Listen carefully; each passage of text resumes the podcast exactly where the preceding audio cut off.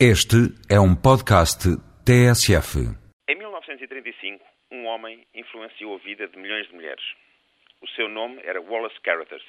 Não era um político nem um ator de cinema, era um químico e inventou o nylon.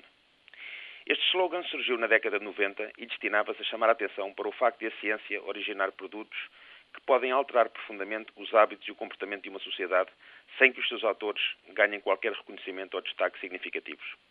Muitos desses investigadores trabalham hoje em dia numa nova fileira da era biotecnológica que se convencionou denominar bioeconomia e que, de uma forma muito sucinta, se dedica ao desenvolvimento de setores inovadores das ciências da vida e de setores convergentes relacionados em regiões espalhadas pelo globo.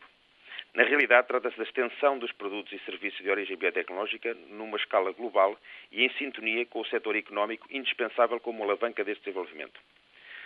Para divulgar este conceito de bioeconomia ao público em geral, a Associação Europeia de Bioindústrias, Europa Bio, desenvolveu um pequeno vídeo que pode facilmente ser visualizado na net, no qual a bioeconomia é explicada através de um conjunto de exemplos ilustrativos. O vídeo consiste na apresentação das atividades de um dia normal numa família normal. Pais e filhos levantam-se numa manhã de sábado, tomam um pequeno almoço, põem a roupa a lavar, trabalham no quintal, recebem a visita dos avós que trazem um ramo de flores e oferecem uma nota aos netos, um fim de semana normal. Seguidamente é explicado o modo como, imperceptivelmente, a biotecnologia está envolvida em tudo isto. As papaias comidas ao pequeno almoço vieram do Havaí, onde foram salvas, através de processos biotecnológicos, de uma catastrófica devastação provocada por uma infecção viral. O aspecto de pré-lavado das calças de ganga que entraram na máquina de lavar foi obtido através de enzimas biotec.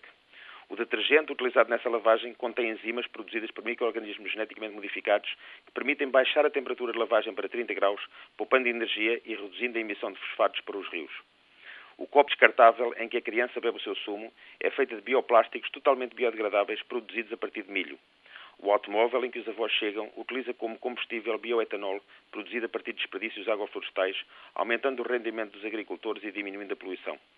O avô beneficiou de um tratamento de biotec para a cura de um cancro, linfoma, sem recorrer a quimioterapia nem radioterapia, enquanto que a sua esposa consome um novo medicamento para a artrite reumatoide, direcionado não para eliminar os sintomas, mas para superar as causas subjacentes da doença, permitindo deslocar-se e melhorar a sua qualidade de vida. As flores que os avós trouxeram são cravos lilazes produzidos por modificação genética. O cabedal da mala da qual a avó tirou dinheiro para os netos foi curtido utilizando novas enzimas que reduzem a quantidade de efluentes químicos e tóxicos para os rios. E até as notas de euros que a avó oferece aos netos são parcialmente produzidas de algodão. Sabia disso? Esta verdadeira revolução que está a ocorrer e da qual apenas estamos a testemunhar o seu início é uma revolução invisível realizada por investigadores, técnicos e outros profissionais anónimos. Mas as cerca de 2 mil empresas de biotecnologia apenas na Europa irão sem dúvida oferecer-nos no futuro novas soluções para problemas antigos e irão estar alerta para os desafios do futuro. O primeiro tratamento para a esclerose múltipla está iminente e seguir-se-ão certamente novos fármacos, novos produtos amigos do ambiente e novas soluções com origem biotec que integrarão o nosso cotidiano sem nos apercebermos. Afinal, quem é que precisa de saber que o nylon é constituído por ácido adípico e hexametilenodiamina?